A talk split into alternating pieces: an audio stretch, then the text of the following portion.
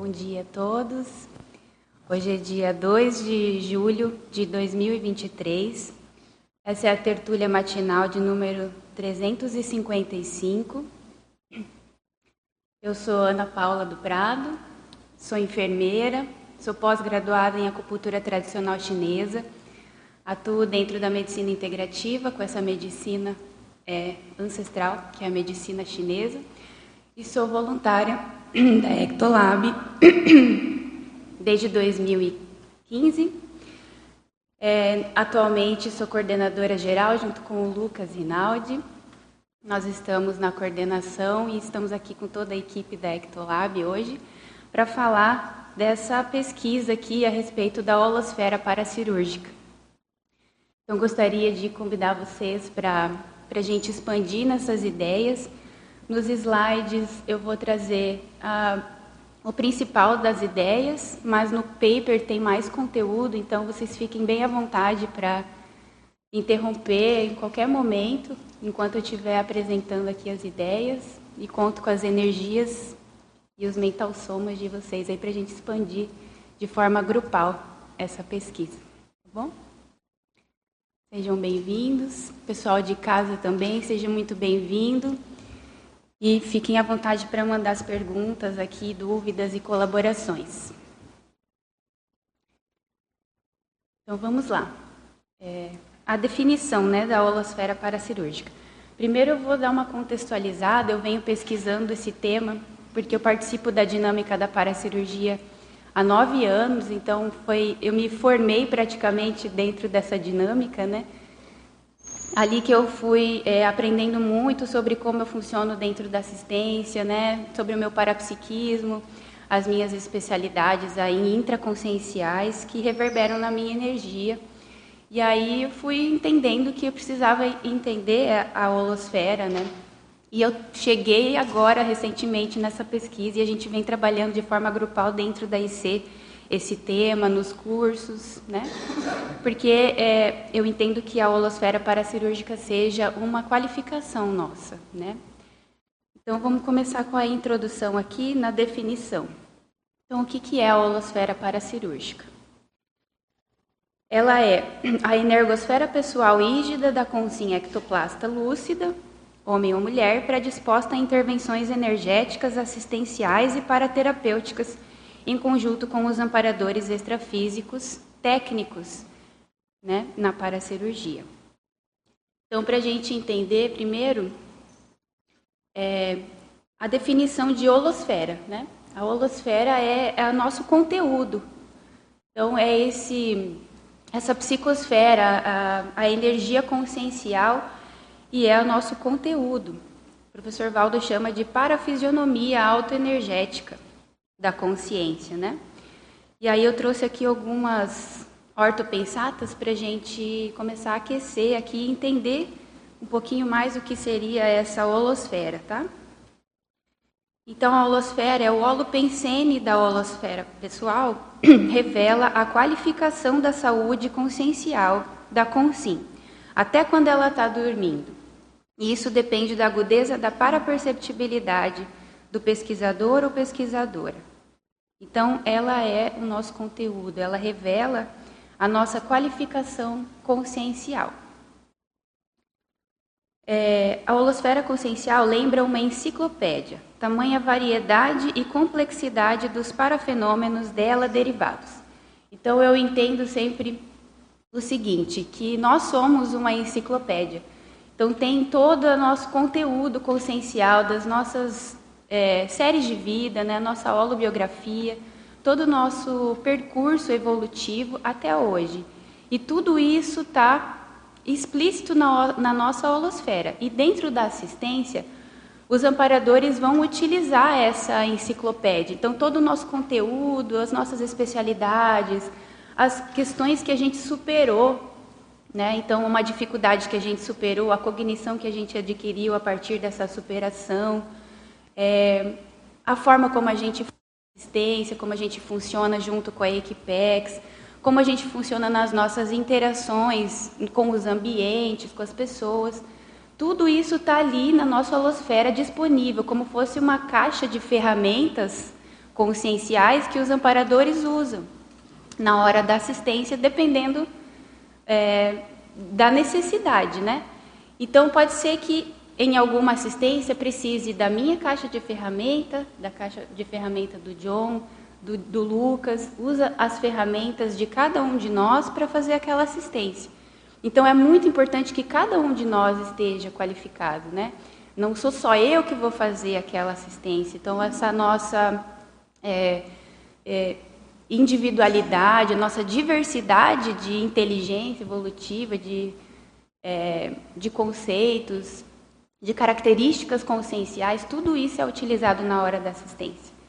Né? Então, eu acho bem bacana a gente começar a se olhar dessa forma e o que eu vejo bastante importante também da gente se valorizar, porque muitas vezes a gente não se acha capaz. Nossa, eu não sou capaz de fazer uma assistência desse nível, mas nós somos, porque a gente já está aqui com vontade de evoluir, com vontade de reciclar, e todo esse percurso que a gente vem fazendo até hoje já nos traz essas habilidades que podem ser utilizadas na assistência, como um rapport ou como uma ferramenta na hora de fazer para a cirurgia ali pelos amparadores. Bom dia, Ana. Parabéns pela tertúlia matinal. Um tema bem importante aí para a CCCI.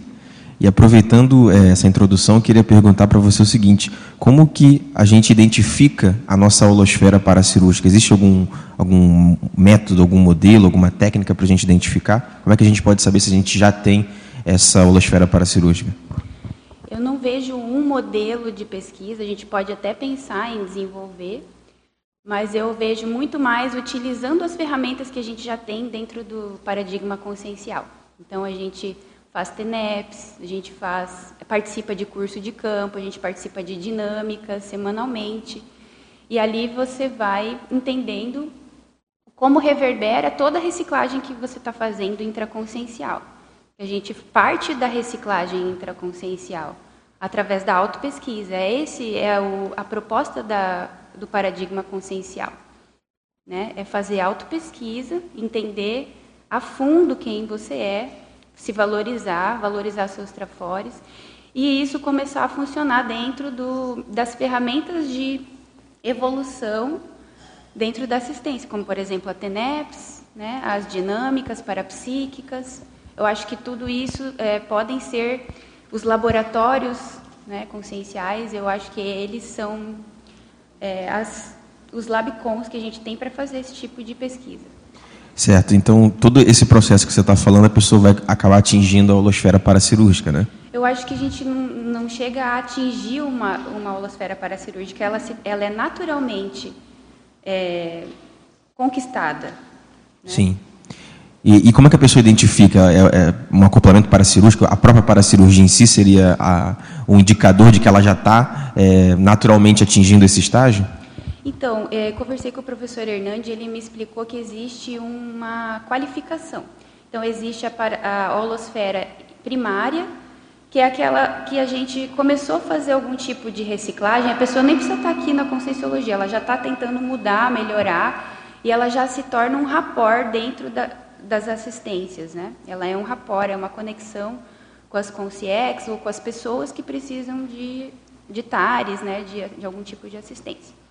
E aí, dentro da, do paradigma consciencial, a gente começa a fazer TENEPS, né, para praticar é, uma qualificação com os exercícios bioenergéticos, dinâmicas parapsíquicas, laboratórios conscienciológicos, toda essa ferramenta que a, que a consciência, que a conscienciologia disponibiliza para a gente.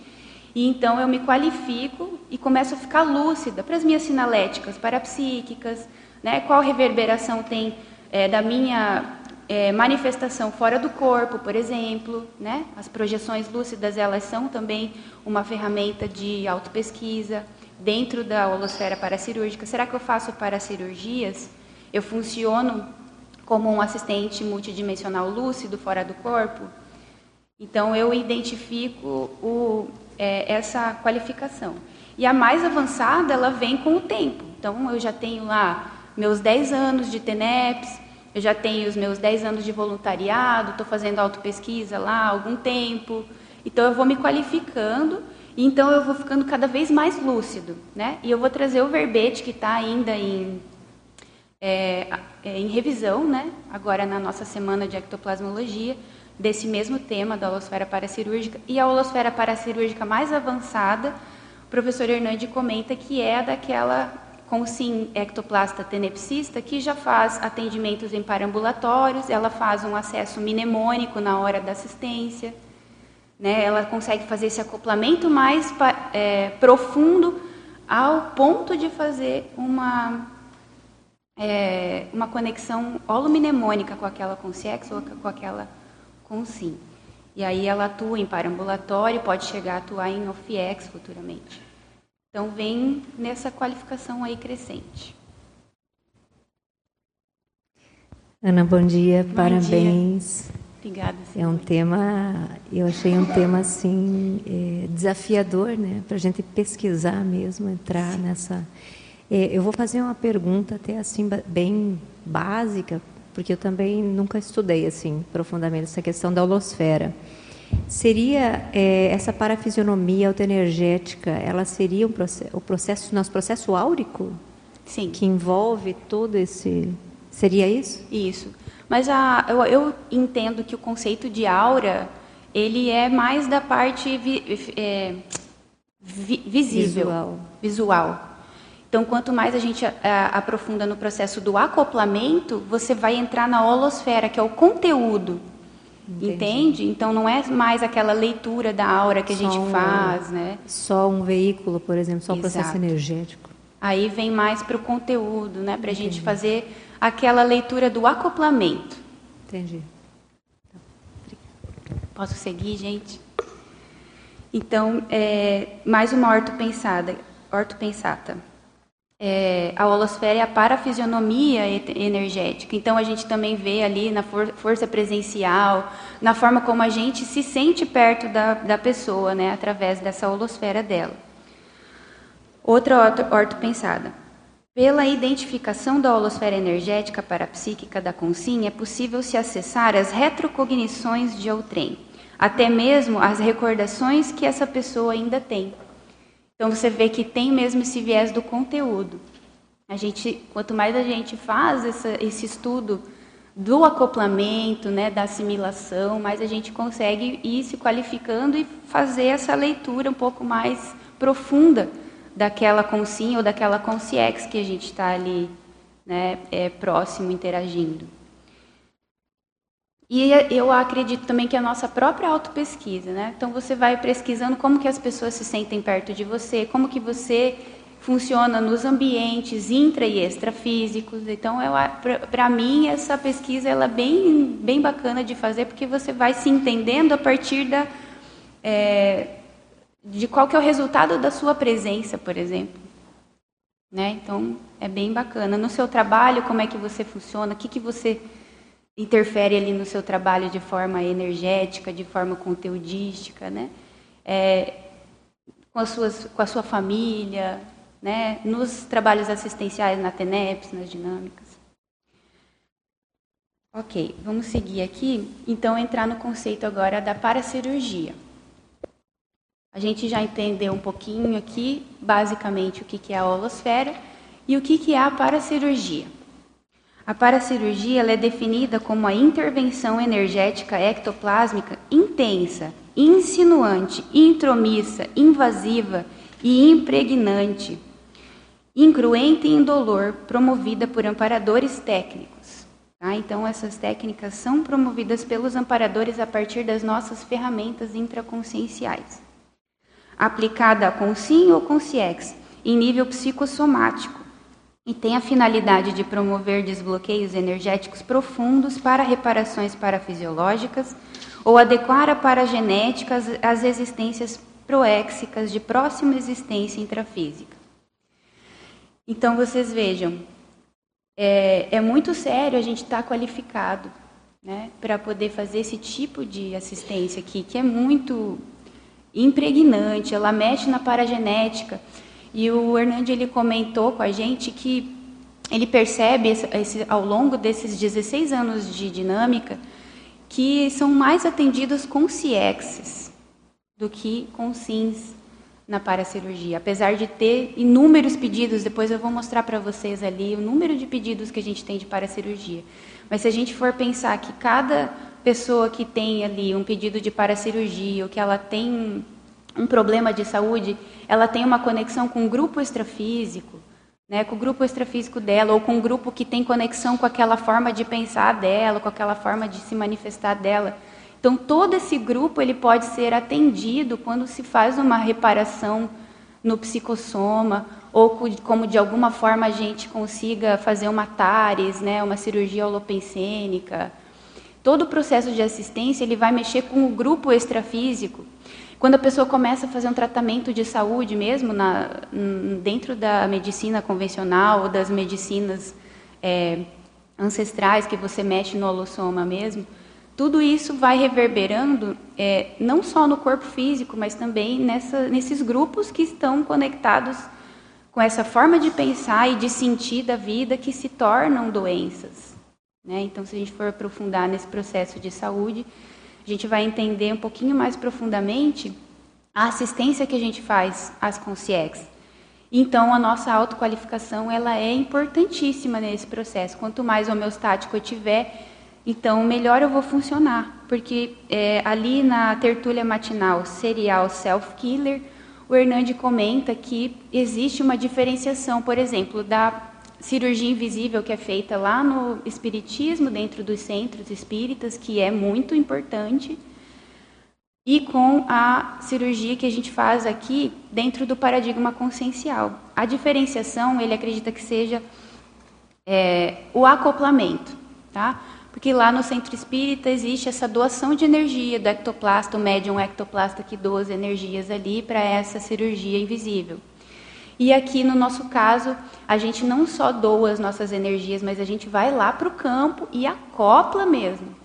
Então a gente sente o que a Consex está sentindo, a gente acopla com aquela pessoa que fez o, para, o pedido de paracirurgia. Então a gente vai aprofundar no processo de assimilação do, a partir do acoplamento. Então, isso aqui é legal a gente começar a pensar. É, dentro de, de, todas as dinâmicas, quando a gente vai para uma dinâmica parapsíquica, faz um acoplamento, no acoplamentário, que, como é que eu funciono, que, quais as minhas sinaléticas parapsíquicas, ectoplásmicas, quais as sinaléticas de paracirurgia? Será que eu, eu funciono dentro da paracirurgia já? E eu nem estou sabendo? Né? Então, é bem importante a gente pensar na questão do acoplamento. Pode falar, Sofia. Bom dia, Ana, parabéns. Dia, Muito bacana o tema. É bem instigante né, e inovador. Muito para a gente pesquisar. Então, o que eu achei interessante aqui na definição de paracirurgia é que o Hernandes coloca como indolor. Sim. E nem sempre é indolor, né? Quando a gente acopla, às vezes a gente recebe umas fisgadinhas, né? Umas... Então, é interessante que ele colocou isso. É, e outra coisa que eu acho interessante a gente que eu lembrei sobre a holosfera ali no, no quarto item, que o Valdo ele falou uma vez numa mini tertúlia que é, a primeira coisa que ele fazia quando ele conhecia uma pessoa nessa vida, né, ele lia a holosfera dela para procurar saber da onde ele teve contato com aquela consciência. Então, olha como é importante, né, a gente ter essa percepção né, da holosfera de uma pessoa. Porque daí ele conseguia ver até questões retrocognitivas, como fala aqui, né? Tamanho era o domínio do acoplamento que ele fazia, né, da assimilação durante o acoplamento. Ele dominava esse processo. Inclusive, quando eu conheci ele, ele fez essa leitura, eu percebi que ele fez. Então, realmente era bem nítido nele esse acoplamento, essa assimilação, essa leitura ali holobiográfica que ele fazia, nossa.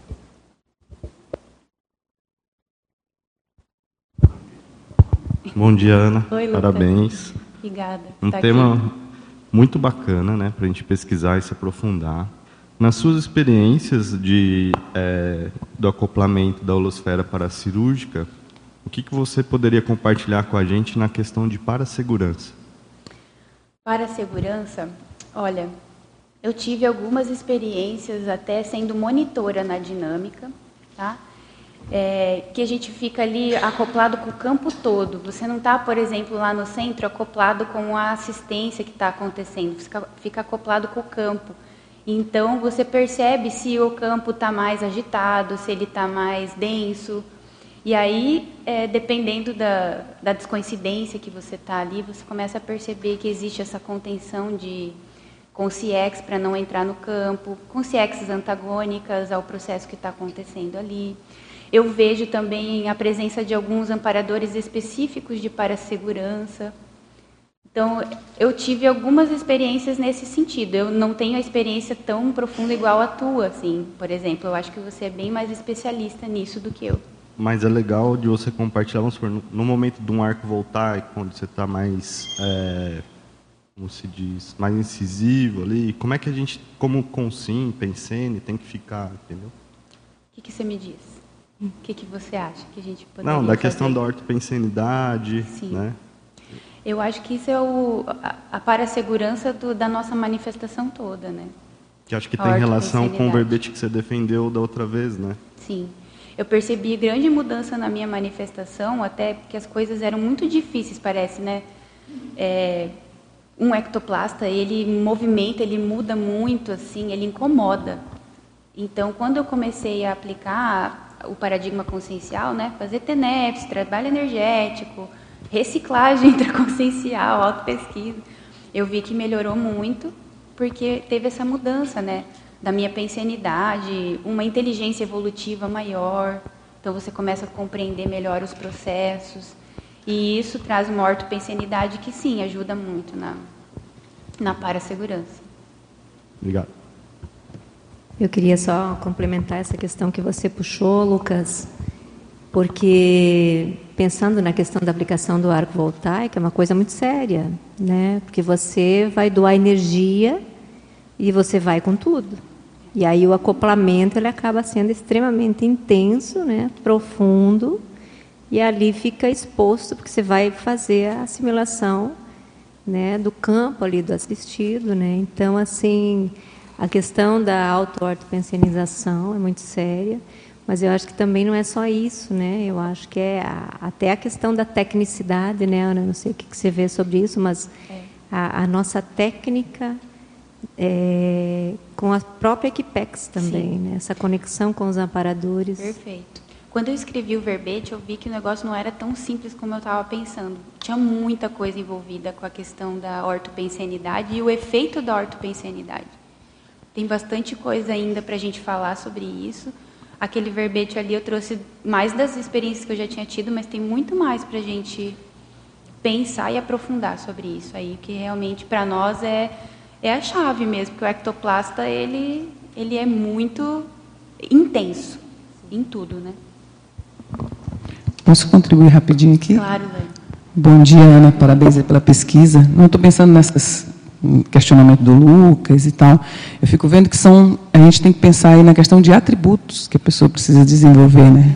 Para ter essa questão aí da eu estou vendo aqui na sua página 2, você traz um, um item energosfera com 13 características ali relacionadas à questão da energosfera pessoal, né? Então, por exemplo, uma questão de a pessoa ter o autodesassédio mais bem trabalhado, né? Equilíbrio emocional, que você falou, né, que o ectoplasta, ele incomoda, porque a energia que a gente, vamos, a gente falou ontem inclusive no círculo, a ectoplasmia em si, ela é neutra, né? Exatamente. Então você pode ir para um lado totalmente nosográfico e ou ficar usar essa- todos esses atributos aí, a ortopensenidade, a cosmoética, para fazer assistência. Né? Então, esse equilíbrio emocional eu acho muito interessante. Uma coisa que também é o item 12, é a tara parapsíquica. Eu acho que isso é um atributo super importante para você mexer é, com energias, com ectoplasmia, tratando-se de paradigma consciencial. Né? Então, eu acho que é muito bacana isso. Eu não sei se tem muitas perguntas, mas eu queria introduzir aqui o pessoal do online, que está assim, assíduo aqui na, na sua tertúlia. E aí tem a nossa querida amiga assídua, Marilux, Legal. ela é ótima, né? E ela, ela pediu aqui para você falar alguma coisa das ortopensadas, mas você já explorou. Então, se você puder explanar para ela aí as duas frases enfáticas que estão na página 4, seria legal. Oi, Marilux, que bom que você está com a gente. Então, eu trouxe, gente, na conclusão, duas frases enfáticas que eu achei bem importante para a gente refletir. Uma é a energosfera interassistencial, ela é a consequência da inteligência evolutiva, direcionada à prática assistencial, ao investimento do domínio energético e à qualificação da autopensenidade. É o resumo do que a gente estava falando, você vê que legal. É muito fácil a gente olhar assim e falar, ah, é só isso, mas é muita coisa aqui para a gente desenvolver, né? E a predisposição íntima à interassistência paracirúrgica denota maturidade afetiva, magnanimidade, superação dos trafares da consciência, mini peça no maximecanismo interassistencial. O que, que eu acho muito legal dessa, dessa frase enfática, que é, que é do verbete para cirurgia? denota maturidade afetiva. Gente, quando a gente faz um acoplamento paracirúrgico e uma assimilação intensa, você sente algum desconforto, né? Então, quando você entende que você está funcionando na assistência, isso aqui muda para eu estou sentindo um desconforto intenso para eu estou trazendo um bem-estar para essa consciência que está há quanto tempo ali com esse mal-estar. E isso muda tudo, até a nossa desconforto ele diminui um pouco. E a hora que acabou o acoplamento, a assistência, acabou aquela, aquela sensação ruim, né? É lógico que a gente precisa ter um cuidado com o soma muito grande para não poder assimilar aquela doença, né? De forma é, material mesmo, orgânica. A gente precisa ter um cuidado muito grande com a saúde. Mas, se a gente tiver homeostático, é ali na hora da assistência mesmo. Pode acontecer na TENEPS, pode acontecer nas dinâmicas parapsíquicas, pode acontecer num curso de campo. Quantas vezes a gente não sentiu um mal-estar durante um curso de campo, né? Estava assistindo e depois acaba o curso, você tá, nossa, eu tô leve, nossa, como eu tô pensando melhor, enfim, né? É... E aquela gratificação de você ter feito uma assistência desse nível para cirúrgico, né? Então, vou continuar aqui rapidinho, mais uma. É, outra pessoa super assídua conosco, Eduardo Dória. Né, ele te dá os parabéns pelo epicentrismo aí frente à Ictolab. E ele pergunta, você já falou um pouco da segunda ortopensata sobre a enciclopédia né, ambulante pessoal, mas ele fala assim, na segunda ortopensata sobre a nossa holosfera, como enciclopédia, como podemos é, colocar mais em prática todo o conteúdo enciclopédico que temos dentro de nós, tornando é, uma, tornando-nos né, uma enciclopédia aberta. Mas aí ele já põe, vou continuar aqui, que aí depois você faz o mix. Como nos qualificarmos melhor com todo este conteúdo enciclopédico pessoal, além da DIP, que temos em Curitiba, que deve ter uma DIP lá, né? E da TENEPS. De que forma podemos fazer mais e melhor nas assistências? Aí você faz um mix. É, é o Dória, né? É. Que bom, Dória, que você está aqui também com a gente. Ele participa assiduamente lá em Curitiba da dinâmica interassistencial da paracirurgia. Desde que a gente começou, ele está lá, né, ajudando, desde 2016. É, Dória, eu acho que é, a gente precisa começar a se é, é, observar enquanto essa enciclopédia. Né? Primeiro, eu vejo que é importante a gente se valorizar, valorizar os nossos trafores, as nossas conquistas evolutivas. Esse é o principal. Tá? Porque a partir dessa autovalorização, você começa a funcionar melhor, você é mais lúcido. Então você toma posse daquilo que você conquistou já evolutivamente, né? É, cosmoeticamente, interassistencialmente. E só essa lucidez já ajuda para que os amparadores trabalhem com você. Se você não tem lucidez, fica bem difícil do amparador te acessar. Você fica lá em subnível, né, na minha opinião. E você pode funcionar em todos os ambientes, Dória, não é só na dinâmica. Quando você toma consciência de quem você é, você vai ter lucidez da tua manifestação em todos os ambientes. No seu trabalho, é, nas interações com a sua família, com seus amigos, nos ambientes que você está é, participando com a sua é, energia mental somática, dando, mostrando as suas ideias, a forma como você interpreta e sente a vida. Eu acho que é isso, sabe, a autenticidade consciencial, a gente assumir. Porque você imagina, se, eu, se a gente fez um curso intermissivo, você tem uma. É, você tem uma, vida, uma trajetória de vida muito individual. Então você pensa de uma forma muito individual e aquilo é importante. Se todos nós pensássemos da mesma forma, tivéssemos as mesmas experiências, não teria essa riqueza que tem de energia consciencial. Então você valoriza a tua trajetória, valoriza a tua forma de pensar e aonde você vai, você mostra essa autenticidade.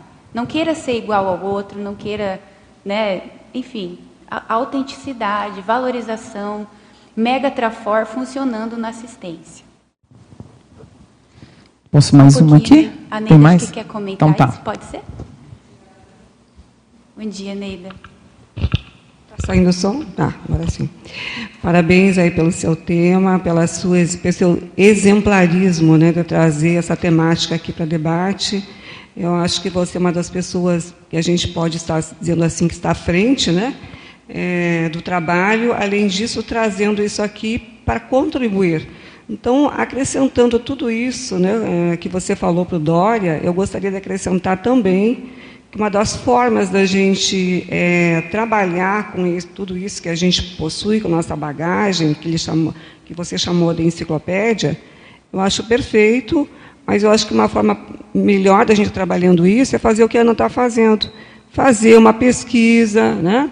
É, levantar um tema, ir investigar, é, estudar principalmente, se aprofundar mais nisso aí, escrever, propor aqui um debate como esse aqui, fazer depois um verbete, que vai fazer parte da enciclopédia da Conscienciologia, que mais pessoas vão poder acessar e poder se beneficiar dessas ideias. Ou, de repente, refutar, mas vai ter que apresentar outra tese contrária.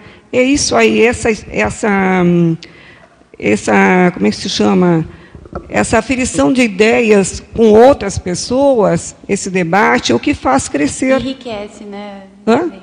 Enriquece. Enriquece, mas essa fricção de cabeça que eu queria de falar isso, né, é o que vai fazer com que a coisa, a ideia seja fomentada, seja acrescentada e de repente isso vai crescendo. Então essa enciclopédia que a gente está falando, essa gama de conhecimento que cada um de nós tem, ela vai sendo ampliada.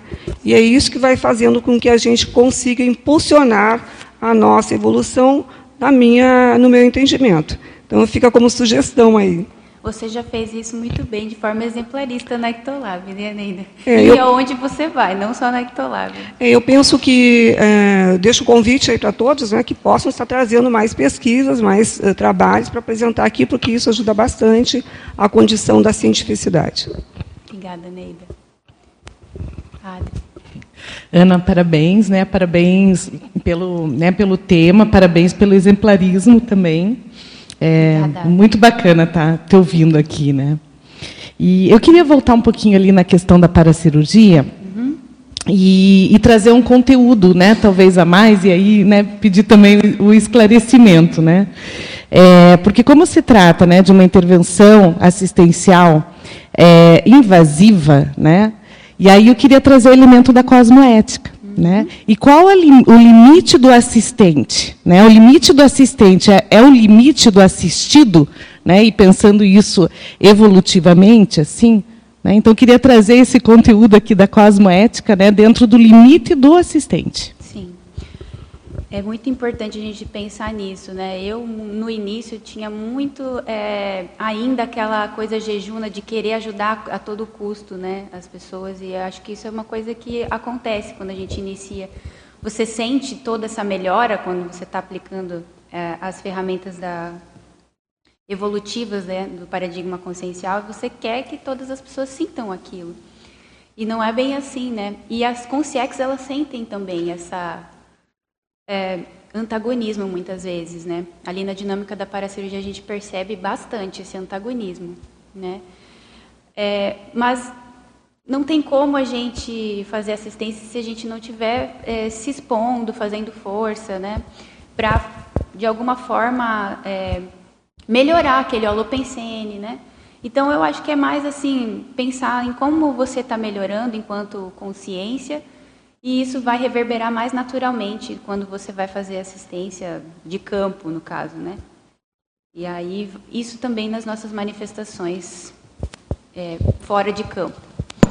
É mais pensar na nossa consciência, na nossa é, lucidez, que isso vai naturalmente melhorando essa nossa tara parapsíquica, nosso jeitinho ali de fazer um acolhimento, de entender o momento daquela consciência, né? É o, é o trabalho mesmo, né, Adri? Com o tempo a gente vai aprendendo mais. É, também gostaria de compartilhar sobre isso, né, Adriana, porque eu também pensei sobre isso, porque você chega com a, com a tua energia, vamos pensar na questão da força presencial, né? Você chega num determinado ambiente, num determinado local, e muitas vezes nós somos agressivos, né? Eu acho que isso é, é bacana que você está trazendo, uhum. porque a gente entra naquele contexto e nem sempre nós estamos lúcidos que a nossa própria energia, se ela está assistindo, em que grau, em que limite. É. Porque até mesmo o professor Valdo, né, quando ele entrava no ambiente, era um choque. Sim. Né, para aquelas consciências, para aquelas consciências que estavam no local. Então, essa questão da nossa cosmoética, né, é, tem até uma uma ortopensata que fala que muitas vezes o excesso da própria cosmoética ele pode também atrapalhar uma determinada condição, não é? A tua, o teu nível. Tem a questão eu... do serenão, que parece que é bem difícil estar na presença dele. Isso, né? isso. Então é só só para corroborar, quando a gente fala de intervenção, né, cirúrgica, acho que também tem aquela predisposição do que o assistido está precisando hum, e não hum, aquilo que a gente, que a gente acha. acha, né? Que a gente tem que colocar a energia, pensene, né, as informações ali. Eu acho que isso tem muito a ver com cosmoética. Quando a gente aquele aquela premissa básica da cosmoética, né, que aconteça o melhor para todos. Quando você entra nisso, eu acho que ajuda mais porque você não vai mais querer, olha, que aconteça aquilo que eu quero, aquilo que eu acho que tem que acontecer. Né? Você vai mais neutro assim, mais Bom, Ana, parabéns aí pelo verbete. Né? É interessante como há uma convergência nas conjecturas que cada um traz. Né? Antes de chegar aqui, eu estava pensando a respeito. Eu, é, só para corroborar também, eu vinha pensando, falei, cara, tem que ir nessa tertúlia hoje. Né? Eu acho que uma coisa legal que tem sido explanada pela maioria dos colegas, e, e eu acho que vale o convite de participar de qualquer dinâmica parapsíquica, porque eu acho que é onde a gente começa a se qualificar e ter essas percepções, ou melhor dizendo, essas parapercepções do que, que as nossas energias promovem. Tem uma infinidade de livros muito bons que, que retratam o processo paracirúrgico. Tem um que eu gosto muito, que é um livro espírita, mas traz muito a, a, o aspecto das doenças como é, fruto de problemas emocionais. Né? É um, um, livro que é Medicina da Alma, do, do Robson Pinheiro, né? tem lá o espírito Joseph Gleber e tal, ele era médico e tal. Mas por que quero chamar a atenção? A questão da pensinidade que tem sido trazida. Né? Porque quando, quando você começa a participar de atividades assistenciais, seja lá quais forem, e aí uma das técnicas mais avançadas dentro da minha ótica, é a TENEPS, pelo menos uma delas, e o, professor Valdo mesmo reforçava muito isso, você começa a ter uma melhor aferição do que, que você faz e da tua própria personalidade, porque às vezes tem muita coisa que está debaixo do tapete.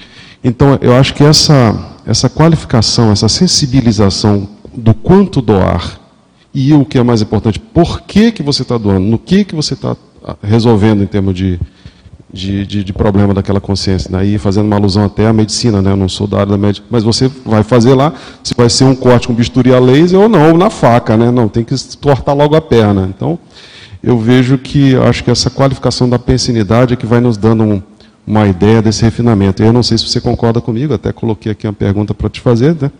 É, você percebe que a paracirurgia ocorre de maneira mais lúcida para o assistente quando o nível de reciclagem dele é maior? Ou seja, numa, numa dinâmica parapsíquica, né, que, é a, a, que acontece às, quintas-feiras, né, que a gente participa também ali, do parambulatoriologia, eu, eu já percebi paracirurgias acontecendo. Mas eu me percebi muito mais como doador, como bateria. Falei, não, os caras ali que estão, né, os nossos paramigos é que estão trabalhando lá, deixa eu só fornecer energia mais densa para atuar. É diferente de quando você atua diretamente. Né? Vou lá doar energia, não sei nem, pô, às vezes nem porque está doando. Quando você se predispõe mais, é que você começa a ter algum nível de percepção está doando, é, em que, que você está atuando, né, na, naquela consciência. Eu acho que esse refinamento vai fazendo você melhorar a tua própria personalidade. Opa, peraí. E, e vai de encontro que foi citada a questão da cosmoética. Então, assim, eu quero ajudar, mas eu não quero ir com toda a energia, não precisa toda aquela energia. Às vezes você tem que deixar mais a consciência ali atuar que está mais lúcida, né? Não sei se você concorda, né? Você acha que a pensenidade, quanto mais qualificada a pensenidade da, do assistente, melhora essa percepção do processo paracirúrgico? Sim. É, a pensenidade e a lucidez que você não está ali só doando energia, não. Que você é esse molde no acoplamento. Entende? Então não é só a sua energia, é tudo, todo o seu conteúdo. E eu já queria introduzir aqui o contexto do interstício celular, tá? Por quê, gente? Porque a pensenidade, ela é uma das manifestações né, da consciência. E ela está permeando o energossoma. E o interstício celular, ele corresponde à parte orgânica do energossoma, tá? Então, quando a gente pensa em fazer assistência nesse nível para cirúrgico, para a gente se qualificar, a gente precisa se autoqualificar. Então, eu sou um molde homeostático. A minha pensenidade, obviamente, é assim, é muito importante eu estar o tempo todo revisando isso, mas é a saúde holossomática, entende? Então, o energossoma, ele não é só a, o nosso holochakra, ele não é só a parte imaterial da energia, o energossoma ele também está dentro do soma.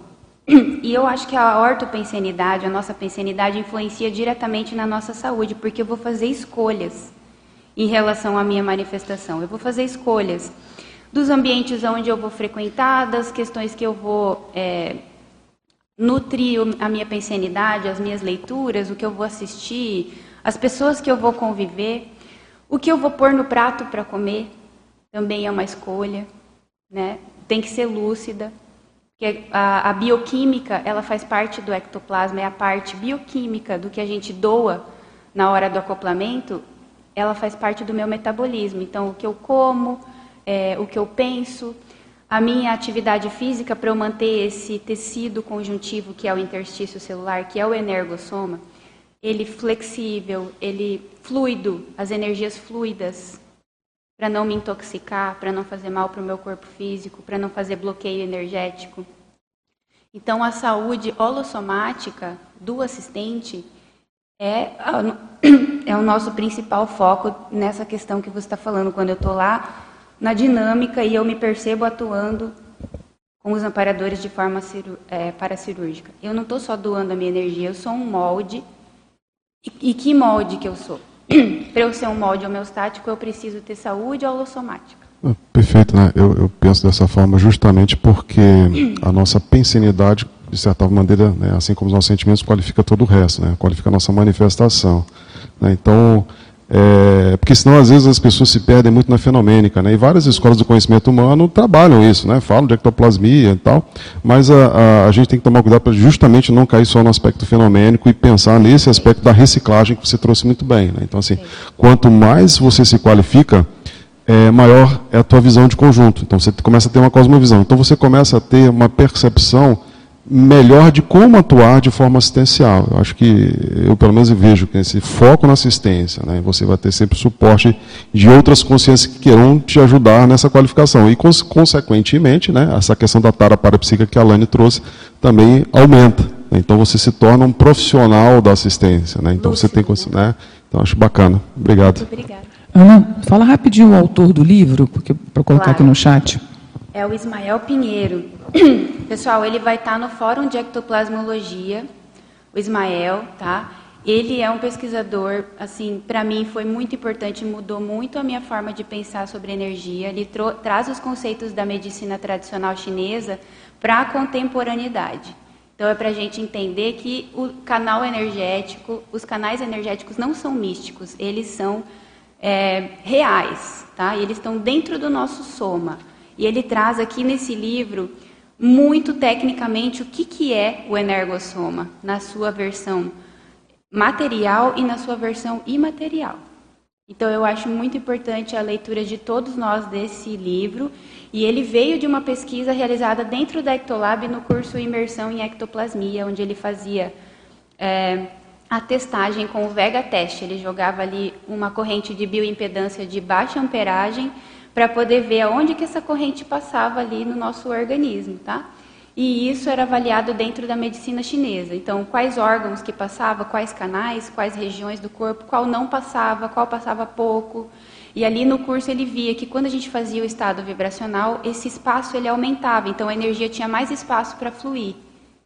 Tá? Então o tecido conjuntivo, o interstício celular, ele, ele amplia de tamanho para a energia fluir melhor quando a gente faz o estado vibracional. Então é muito importante, gente, o estudo desse, desse livro aqui, tá? E tem também no livro Ectoplasma um capítulo do é, sistema energético que o Ismael escreveu. Tá bom, gente? Fica aí a dica de leitura e também peço que vocês aprofundem nisso para a gente poder também avançar nas pesquisas, tá? É, eu posso passar ou a gente vai para. Ana, parabéns aí pelo trabalho. Também feliz de te ver aí centrando nessa temática que você tem muita teática, né? Você se dedica, você estuda, você vivencia né, essa questão da holosfera paracirúrgica. Isso dá para a gente perceber convivendo contigo e observando seu trabalho também na, na Ectolab. Agora, eu queria que você falasse, eu vou pontuar aqui três, três epígrafes, que você falasse um pouquinho, bem na linha que você já estava comentando, tá? Na primeira página, a última, a mega reciclagem, a primeira página mesmo. Primeira. Isso. Tá. Embaixo ali, primeiro item da argumentação, mega reciclagem. Quando eu li essa definição, me veio na cabeça na hora o próprio conceito de TENEPS. Uhum. Eu queria que você fizesse essa correlação né, dessa abordagem do ectoplasmólogo, mas também para o tenepsólogo ou para o tenepsista, que eu acho que tem relação. E eu percebi também, mais ou menos a mesma linha, não sei se foi sua intenção, na segunda página, para a cirurgia holopensênica, que para mim tem a ver com essa questão também do molde, da TARES, da reciclagem, e o item 9, imunidade na energosfera. Aí, se você puder falar um pouquinho de cada para a gente e fazer essa correlação com o próprio processo da TENEPS, eu te agradeço. Uhum. Primeiro, obrigada né, por vocês estarem aqui, todos os meus amigos queridos. É, essa imunidade, lá a gente comentou antes, que o Lucas comentou sobre a parasegurança, né, sobre a cosmoética. Eu acredito que é bem por aí. Essa blindagem energética, ela é consequência da ortopensenidade, tá?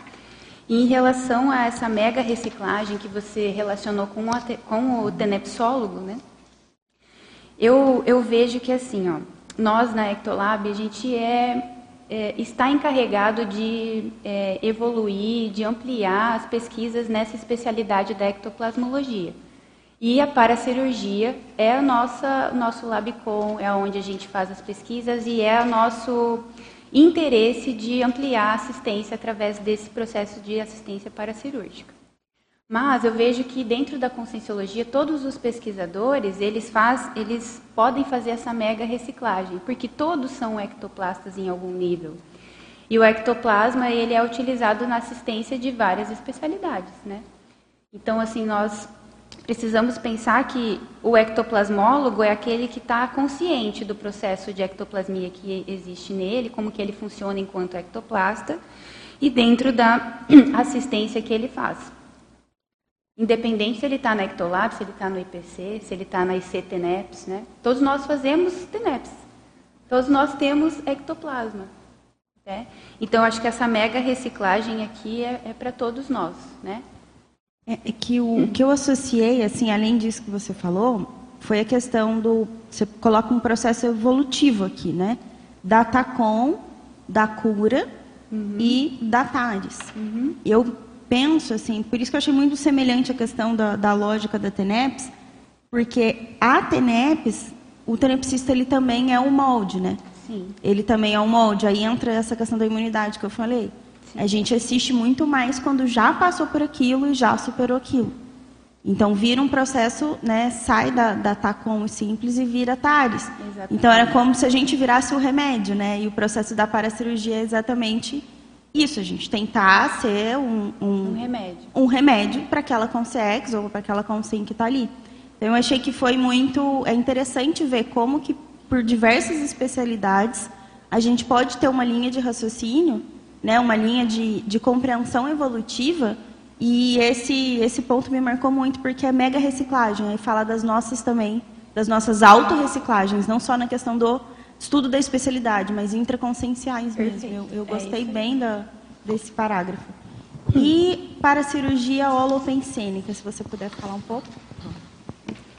A cirurgia holopensênica, ela faz para a cirurgia no PEN, no PEN-CN, com neuroectoplasma. Por que com neuroectoplasma? Porque é esse órgão que está relacionado com a pensenidade. É ele que faz ali as sinapses, aonde tem o processo cognitivo. Então, quando eu faço uma cirurgia holopensênica, eu estou doando neuroectoplasma. Não que é só nessa cirurgia que se doa neuroectoplasma. Uma das cirurgias, para cirurgias que se utiliza o neuroectoplasma é a holopensênica. É, em consciencioterapia, a assistência mais evoluída é aquela feita à pessoa, contudo, com repercussão sadia no holopensene do grupo evolutivo da pessoa que é aquilo que eu estava falando. Quando você vai é, fazer uma assistência para alguém, mesmo que seja para a saúde dela, você está mexendo com o grupo dela. Né? Porque aquela forma de pensar e de sentir da vida dela pode ter colaborado para aquele processo de doença. Né? Então, essa forma de pensar, a intraconsciencialidade dela, conecta ela a algum grupo extrafísico. E quando você mexe tanto no soma quanto no no, no mental soma dela, fazendo tares, você está mexendo no grupo evolutivo dela, através dela. Tá? É, Para a parasociologia, nenhum distúrbio somático tem efeito apenas no microuniverso consciencial do doente, mas em todas as consciências do seu grupo karma. Porque ninguém vive, sofre, goza sozinho o tempo todo. Somos partes, mesmo quando inconscientes, de um grupo inarredável. É mais ou menos isso, gente. Só isso que a gente tem que fazer.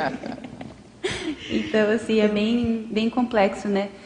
Quando a gente pensava em paracirurgia, é, falava assim, eu vou ajudar a pessoa a ficar bem, né? Mas não é só a pessoa. Você vê que o negócio é bem mais amplo. Bem mais amplo. É, esse, essa pensata, esse, enfim, esse parágrafo todo e esse conceito eu acho que ele expande um pouco mais a nossa noção do que é assistência e ele foi bem impactante para mim. A gente estava vindo no carro discutindo sobre a questão da importância do grupo, de estar no grupo, de assistir o grupo, desse processo mesmo, né, da própria questão da amizade evolutiva para a gente conseguir fazer essas assistências. E, óbvio, né, e receber assistência também Exato. nesse processo, mas isso dá uma noção de seriedade muito grande para o nosso trabalho e a responsabilidade ela fica maior com esse conceito que você falou, eu já, assim, expande mais ainda essa questão da responsabilidade que a gente tem na atuação ali no, no processo assistencial com o outro. Sim. É bem, dá, dá mais motivação, né? De ver o tamanho Eu também impacto. acho que motiva, motiva mais. mais as, as, escolhas que você tinha acabado de falar. Total. O que, que eu vou fazer? Isso a escolha uma... não é só para mim, né? Não é. que reverbera em todo o grupo. Exato. E só para colaborar aqui na página 4, você fala do especialismo consciencial onde você cita para cirurgia enquanto para tecnologia, que pode ser desenvolvida em todas as especialidades conscienciológicas. Acho que tem muita conexão com o que vocês estão falando, né? E aprofunda um pouco mais aí. Perfeito. Puder falar um pouquinho? Acho que os slides nem estão mais, eles já ficaram obsoletos, né, gente? é, e realmente, assim, a ideia que eu gostaria de trazer até aqui para o debate, né, que o Max puxou ontem, né, no círculo, achei bem interessante, porque eu coloquei no paper, coloquei no verbete e ele puxou ontem, né, não fui eu, então ainda bem. Que ele também pensa assim, eu acredito que vários de nós também, a gente entende que a paracirurgia ou o ectoplasma, ele, ele é uma ferramenta, né, para todos nós. É, e é uma paratecnologia que pode ser desenvolvida em todas as especialidades conscienciológicas por conta desse especialismo consciencial, especialismo assistencial. Então, eu vou funcionar, eu, vou, eu posso até estar lúcida para paracirurgias, é, dependendo daquela especialidade. Por exemplo, lá na, na reaprendência, né? Poxa, eles estão é, fazendo uma reeducação consciencial. Imagina o tanto de cirurgia holopensênica que não ocorre ali para a cirurgia né, holopensênica. Dentro da TENEPS, lá no IPC. O IPC, gente, pega assim a gente cru, cru. Né? Pega a gente cru e vai trabalhando, desassediando, fazendo diversos estímulos na nossa consciência, né? É, eu me veio à mente agora o próprio processo da Conscius, né? Do programa conscienciométrico. Perfeito. Eu estou participando do Recim 2 agora, e a gente vê um crescendo disso, mas no Recim 2 é, são cirurgias assim que Sim. você sai lá do, do seu cobaia com uma, uma mudança. pra Mudou o resposta, óbvio, né? Mas com carinho, né? Com carinho. E assim, você muda uma coisa e de repente desembola um monte de questões na sua vida que você fala, gente, mas como é que. Só entender, né? Você está começando o processo de reciclagem. Não dá para falar, ai, reciclei esse traço. Não, você está começando. mudou a mudou a cognição. chave Uhum. e isso já abre uma série de questões. E para mim ficou muito claro lá E já encaminha campo. uma parte do grupo extrafísico, já dá aquela aliviada, com um pouquinho menos pesado de seguir no processo evolutivo. E em grupo, né? E em então, grupo. e o grupo auxiliando. E, e acho que essa questão da cirurgia pensênica, especificamente ali, aquele ponto que mexe no mental soma, na cognição, isso demanda muito ectoplasma. É. Quem tem sensibilidade nos campos para ver, vê como é que é o processo ali. Então, é Perfeito. bem, bem interessante. A minha ideia do Lucas sempre é da gente começar a pensar, a fazer essas parcerias de sinergismo entre as ICs. Né? Porque eu acho que é, é esse o caminho, até para a gente entender a nossa especialidade, porque é como se a nossa especialidade fosse a nutrição do desenvolvimento de todas as outras. Então, nós somos é, complementares, todos nós, né? Aí você vai lá na, na Consecutivos, trabalha a tua história, tua holobiografia, como é que isso vai reverberar né, no, no teu processo evolutivo? Enfim, eu acho que todas as especialidades elas são importantes para a gente se desenvolver enquanto assistente multidimensional. Amiga, bom dia. Parabéns aí pelo paper, pela apresentação, tá muito bom. É, eu estava refletindo aqui sobre o título né, da Losfera Paracirúrgica e comecei a me remeter a, antes de eu conhecer a Conscienciologia, quando a gente pensa sobre esse tema né, da paracirurgia, ele é um tema que, que chama muita atenção das pessoas, como um todo. né? O homem sempre teve essa, esse fascínio pela cura, pela cura sobrenatural e tudo mais. E a gente tem na história da humanidade também diversas personalidades, umas mais positivas, né, que trabalharam com esse tipo de cura, e outras mais nosográficas. Né? A gente tem o João de Deus, aí um exemplo bem ruim, o Arigó um exemplo super bom, né, e diversas outras personalidades. Eu queria que você, pela sua visão, trouxesse para a gente é, como as pessoas que têm esse processo, né, que desenvolveram essa holosfera paracirúrgica ao longo das diversas vidas, elas podem se qualificar assim para operar cosmoeticamente. Ou seja, porque tem uma série de peculiaridades nessas personalidades, né? tem uma série de responsabilidades que a gente vai é, precisando se desenvolver para a gente conseguir operar cosmoeticamente, né? no melhor para todos. E eu queria que você falasse que talvez é, a Ectolab e a Conscienciologia possam dar esse suporte. Né, nesse aspecto da cosmoética. O que, que você acha assim que é a chave ou são fatores que, os, que as pessoas que têm já essa condição não podem escorregar na casca da banana? Assim, o que, que a gente tem que estar sempre olhando para desenvolver isso cosmoeticamente? Olha, Gabi, é uma pergunta muito ampla. Tem muita coisa. Eu vou trazer o verbete daqui a alguns dias, acho que dia 23 é a apresentação desse, desse tema no verbete, que aí ali na fatologia, parafatologia, tem bastante questões para te ajudar nisso, mas assim, para responder assim, hoje, aqui nesse momento, tem uma evolução ali, é, que tem esse ectoplasta de efeito físico, o cara que tem muita ectoplasmia, ele tem uma holosfera primária e ele funciona fazendo essa cirurgia, por exemplo, que o Arigó fazia, né? É, que é ali mais, é, repercute no, no soma da pessoa, não faz tares, né?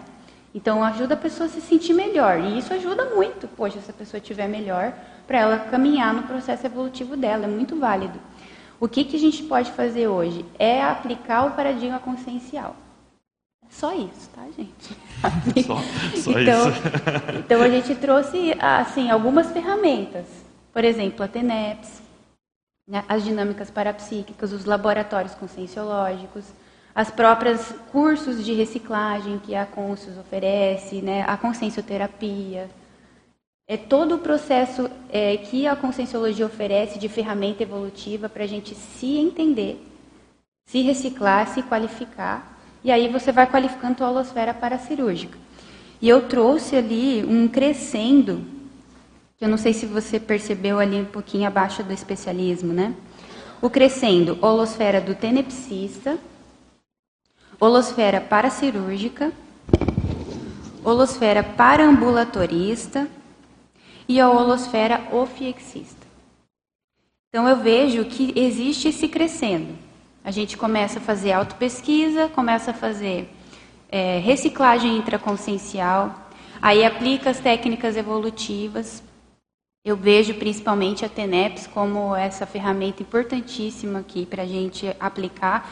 E, assim, fazendo TENEPS ali, vem muita coisa para a gente melhorar dentro do nosso próprio processo e ver como que a gente funciona na, na assistência, sinaléticas, amparadores, que tipo de amparador que trabalha com a gente, que tipo de grupo de assistido. E aí você começa a se perceber com uma holosfera mais paracirúrgica, porque você começa a funcionar mais nesse processo de cura consciencial, tá? não é mais cura do soma. E aí vai aprofundando para um atendimento melhora a nossa projeção consciencial, então você trabalha mais em parambulatórios e num dia a gente pretende chegar aí na OFIEX. Eu tenho uma, uma contribuição que eu acho que é da minha casuística. Vocês estavam falando das ICs agora há pouco, né? E eu concordo com essa visão de todo mundo se ajudando. Mas uma coisa que eu acho que é muito chave, é, pelo menos na minha experiência, é o voluntariado Sim. e a grupalidade. Porque até certo ponto, a força do grupo, a gente se regula, a gente se assiste o tempo todo. A gente se ajuda a não escorregar na, na casca da banana. Então, quando você trouxe ali no, no na, naquela parte da paracirurgia holopensênica, né, aquela frase do professor Valdo ali, somos partes, mesmo quando inconscientes, de um grupo ine, inarredável. Isso eu achei o máximo. Porque, assim, até certo ponto, né, eu acho que na história do parapsiquismo, é, deve ser muito ruim ficar sozinho. Sim. Né, você ser uma, uma consciência particular e não ter pares com quem compartilhar. É, e isso tende a, a, a tudo. Né? Se a pessoa for muito centrada, ela consegue desempenhar bem, mas se ela tiver alguma fissura mais grave de cosmoética, isso também pode fazer com que ela, ela, ela desvie muito rapidamente, Sim. pelo próprio processo ectoplasta. Né? Sim. Então, assim, é, eu acho que um, isso tudo que você falou, acho que está maravilhoso, mas o grupo lembra muito a gente do nosso para-dever intermissivista. Né? Então, Concordo, Gabi. Quando eu acessei a Conscienciologia, comecei a fazer amizades realmente evolutivas, mudei os ambientes que eu frequentava, mudou toda a minha pensenidade, obviamente, né? Porque aquilo tudo reverbera na gente, né? Os ambientes, as pessoas que você troca ideias, interações. Então, tudo isso no verbete lá do efeito da ortopensenidade, eu fui raciocinando, realmente faz toda a diferença a gente estar tá aqui. Esse ambiente aqui, o curso intermissivo materializado aqui, né? Então, gente, chega mais aí. Quem não veio ainda, vem para cá, vem experimentar. E, Só sim, corroborar também. Desculpa. Não, eu só ia fazer um crescendo, né? O voluntariado ajuda nesse processo, e aí eu vejo como um crescendo a docência conscienciológica e a TENEPS, porque quando você começa a voluntariar, você começa a ver o valor da assistência. Então, opa, eu quero melhorar, enquanto para aqueles que ficam loucos no pré-risco, né? Não, isso aí faz sentido. E aí a pessoa investe no voluntariado e começa a ver, poxa, eu queria aprofundar ou qualificar a minha assistência.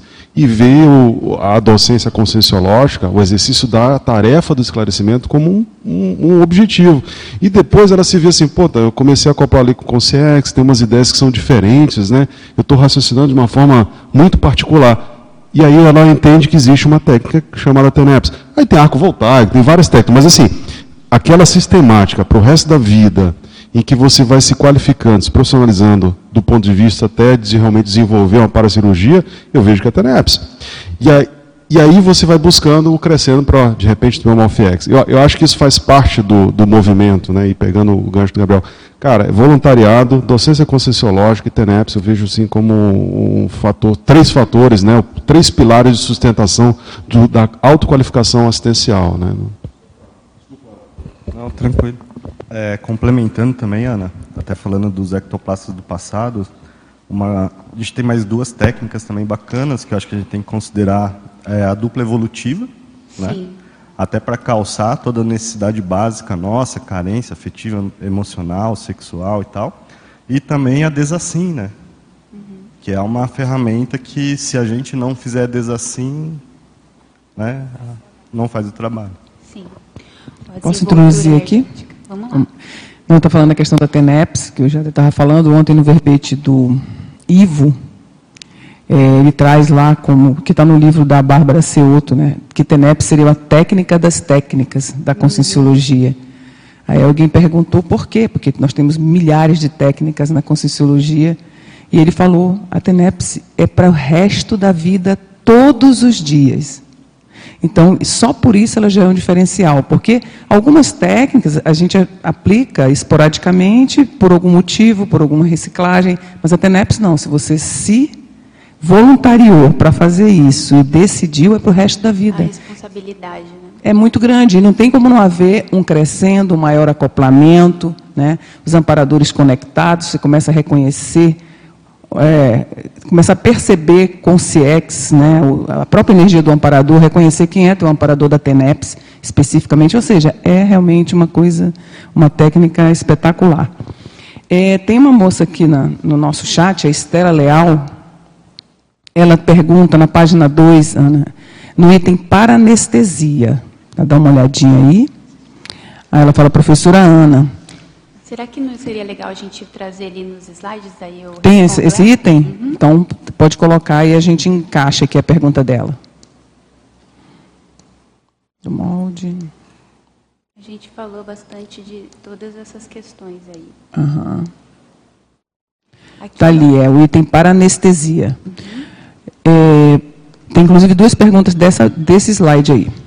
É, professora Ana, poderia fornecer dicas de como desenvolver e manter a calmia mental, principalmente em situações em que ocorrem acoplamentos mais intensos? Uhum. Então, Estela, na hora do acoplamento, aí já vai reverberar aquela nossa é, o domínio que a gente tem da calmia. Então, ele precisa ser treinado antes do acoplamento né? Porque ali na hora que você está sentindo tudo, já para você dominar isso, é, se você não estiver treinando, não estiver é, focada nesse desenvolvimento aqui, fica um pouco mais difícil. Então eu vejo como um, um, treinamento que a gente precisa fazer e daí você já vai reverberar dessa forma lá na hora do acoplamento, tá? E as explicitações que eu trouxe aqui, gente, desses momentos paracirúrgicos, eu gostaria de trazer aqui para o debate, porque o professor Valdo ele trouxe esses momentos paracirúrgicos, que eles vêm da cirurgia é, da intrafisicalidade mesmo, né, a cirurgia física, que é a, a parasepsia, a paranestesia, a parahemostasia, a paracicatrização. Isso é da medicina mesmo, né? E ele trouxe para o para porque vai além do soma, certo? E aí eu gostaria de trazer a, essa explicitação que eu fiz aqui foi a minha reflexão, tá, gente? Então, se vocês tiverem mais alguma coisa para acrescentar ou que vocês acham que não é bem assim, também é super bem-vindo para a gente poder entender realmente esse processo aqui é, da paracirurgia, que é mais do que o soma, né? Então, eu entendo que fazendo essa, é, o processo evolutivo mesmo, intraconsciencial, eu vou reverberar com a minha é, holosfera paracirúrgica, com a minha enciclopédia consciencial, reverberando a minha intraconsciencialidade. Né? Então, a para-asepsia, ela não é só uma higiene, é, por exemplo, que eu faço lá na cirurgia da, do intrafísico, que eu vou usar né, um, um produto para fazer uma limpeza. Então, como que eu vou fazer uma limpeza que é a mais do que do intrafísico. Então eu vejo que eu vou fazer essa para-higiene através da minha higiene autopensênica, né? Através da auto-organização, não, através da higiene consciencial, através da profilaxia pensênica, do pensamento retilíneo, da ortopensenidade, que vai trazer esse sanitarismo cosmoético desse assistente que está em atuação com os amparadores. Então eu vou perceber, por exemplo, quando eu estou fora do corpo, eu já percebi em muitas projeções, por exemplo, no início lá, né, quando eu estava fazendo meus primeiros cursos, que eu estava com rodinho mesmo, limpando, né, varrendo, passando pano nos ambientes, porque era a minha cognição sobre aquilo. Depois foi melhorando, assim, eu só passava no ambiente assim e aquilo melhorava. Eu lembro que teve algumas projeções assim que houve a parasepsia e a paranestesia junto. Então eu cheguei num ambiente que era de uma parecia uma balada assim, as pessoas estavam dançando meio parecia assim obnubilada ali, né? E eu cheguei no ambiente, as pessoas olharam para mim, então provavelmente aquela energia chamou a atenção. E eu fui passando, eu só passei pelo ambiente, assim, a hora que eu fui passar de novo, estavam todas as pessoas deitadas em macas para serem levadas dali. Então houve o processo primeiro de parasepsia, quando eu passei primeiro, e aí teve já a reverberação da paranestesia. Como que eu penso que eu desenvolvi isso, tá? No meu processo, né, Estela? É, eu trabalhei muito tempo em hospital e aí eu precisava atender bebês. Os bebês eles não falam, então eu tinha que fazer acoplamento ali para entender realmente o que, que eles estavam sentindo, sabe? Aquela coisa mais sutil de, do olhar que você tem para o outro, o olhar mais profundo. E eu me acalmava conversando com eles mentalmente, às vezes eu cantava uma música e eu via que eles iam se acalmando. Então, eu treinava muito também em casa exercícios respiratórios, exercícios meditativos. O próprio processo da auto-organização, então quando você começa a fazer auto-pesquisa, você se torna um pouco mais organizado, então você vai prestar atenção em detalhes da sua vida, vai se organizando melhor. É, então, não é assim muito simples, mas eu vejo que é um treinamento. Então, no seu dia a dia, você vai treinar ter mais acalmia, ter mais, um, um acoplamento melhor para entender melhor as pessoas. Né? Você vai, pode fazer exercícios respiratórios, que eu acho excelente para acalmar o sistema nervoso autonômico. Os exercícios bioenergéticos, eles ajudam muito, porque não tem como eu fazer estado vibracional se eu estiver pensando em um monte de coisa ao mesmo tempo. Então, primeiro eu me acalmo, eu presto atenção no meu holossoma, relaxo o soma e depois eu vou fazer EV. Né? Então, assim, a acalmia, ela vem todo esse treinamento. Tá? Ao meu ver, vem de um treinamento mesmo. Tem mais uma pergunta dessa mesma página aí, que é da Miriam Kunz, está te dando parabéns e, e pedindo para você expandir o item 4 para cicatrização. Certo. Para cicatrização, é, eu propus aqui uma restauração paragenética é, das cicatrizes do psicossoma, que permite para reparações parafisiológicas promovidas por amparadores técnicos, favorecedoras do livre fluxo energético, permitindo neosinapses e novas sensações pós-paracirúrgicas. Então, como que eu percebo que isso aqui acontece? Bem, eu já fiz uma parasepsia, já ocorreu isso, ocorre naturalmente, né, quando você faz um acoplamento paracirúrgico. A paranestesia também ocorre.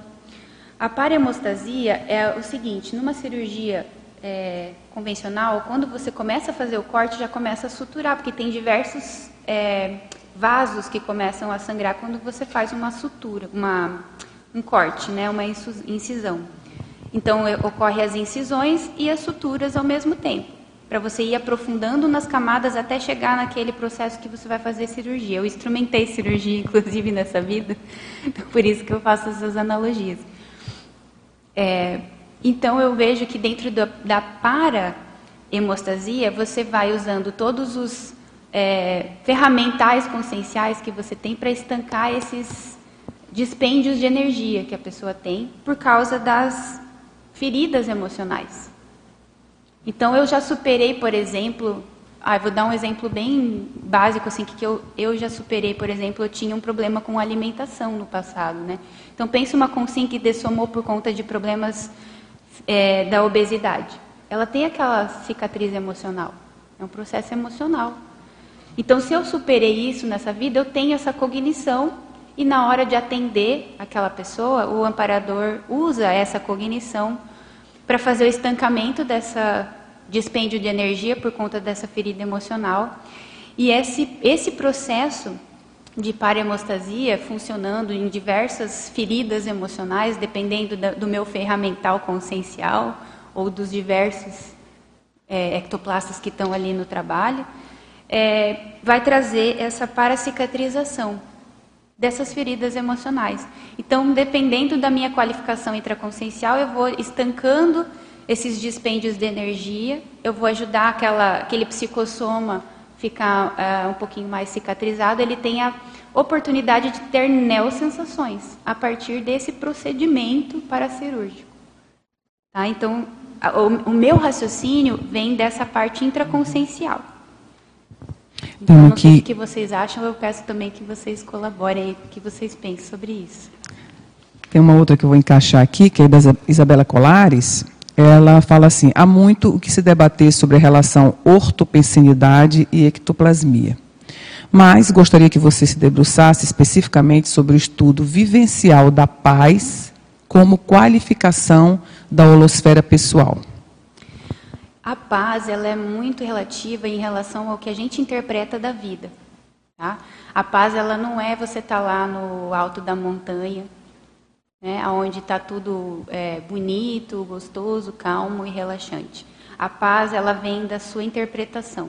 Então eu vejo se você tem mais inteligência evolutiva, se você começa a se debruçar no processo assistencial, você entende mais o outro né, tem um acoplamento mais empático e você começa a raciocinar no processo daquela pessoa que está vivendo com você, que você está tendo um conflito, está tendo uma dificuldade dentro do seu trabalho. E aí você começa a ter uma compreensão maior do processo evolutivo. A paz, ela vem da cognição, ao meu ver. Né? Quanto a gente interpreta daquelas situações que a gente está vivenciando. Eu acho que até a felicidade tem a ver com isso. Se você é, interpreta tudo na vida como sendo algo difícil, algo, nossa, demandoso, complicado, você não vai conseguir experienciar as pequenas felicidades da, da simplicidade da vida. Então, acho que a gente tem muita paz íntima quando a gente entende melhor os processos, sabe? Entende melhor o outro, entende melhor o que está acontecendo. É, você consegue se é, conectar melhor com os amparadores extrafísicos que vão te ajudar ali entender o que está acontecendo durante os conflitos que você vê.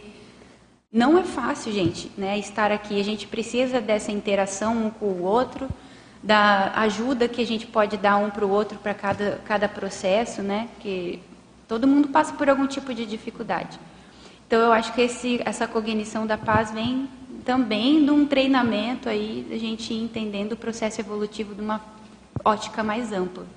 Estava pensando nessa questão da dificuldade, você falando, acho que foi a professora Malo, não vou lembrar o nome do verbete. Ela disse, ah, a coisa é muito difícil, eu não sei fazer. É porque você não começou a fazer. Quando você começa a fazer e a repetição vai te dando uma capacidade de desassédio, de autodesassédio, e aquilo que era um transtorno começa a ser mais fácil, porque alguma sinapse para aquilo ou para a sinapse você já tinha, né? Isso. Então, você tem que romper, você tem que ir e romper essas barreiras das dificuldades, né? E depois a coisa vai ficando mais homeostático, mais facilitada.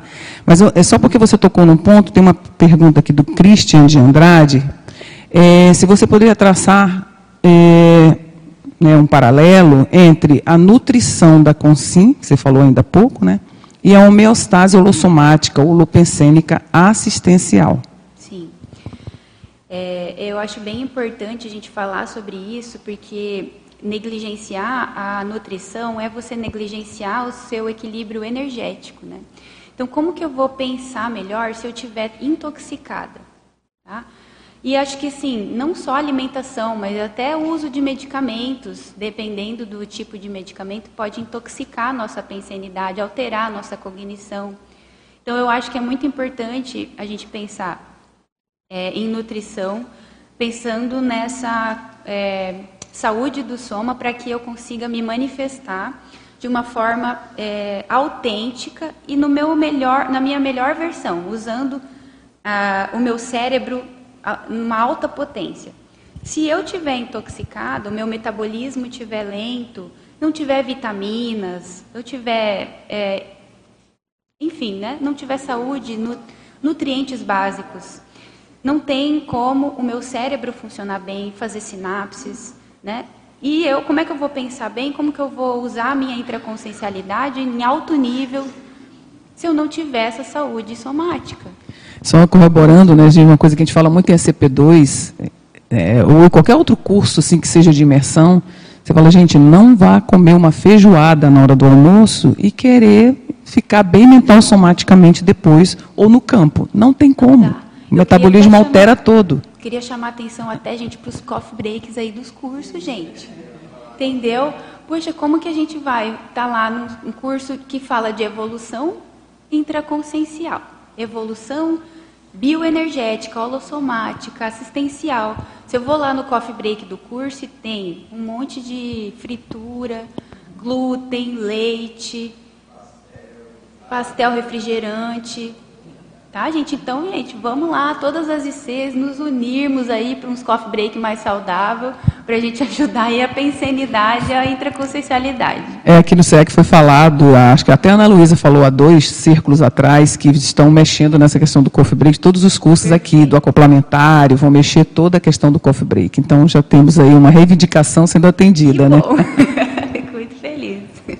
É, eu queria trazer a atenção aqui para a página 3, onde a gente tem aqui o laboratório de paracirurgia. Eu acho que não foi feita nenhuma pergunta sobre ele, né? É, eu queria que você pudesse primeiro sim, trazer uma diferença é, entre o laboratório e a dinâmica de paracirurgia, né? Uhum. E fazer um cotejo com a holosfera paracirúrgica e o laboratório de paracirurgia. Certo, muito obrigada.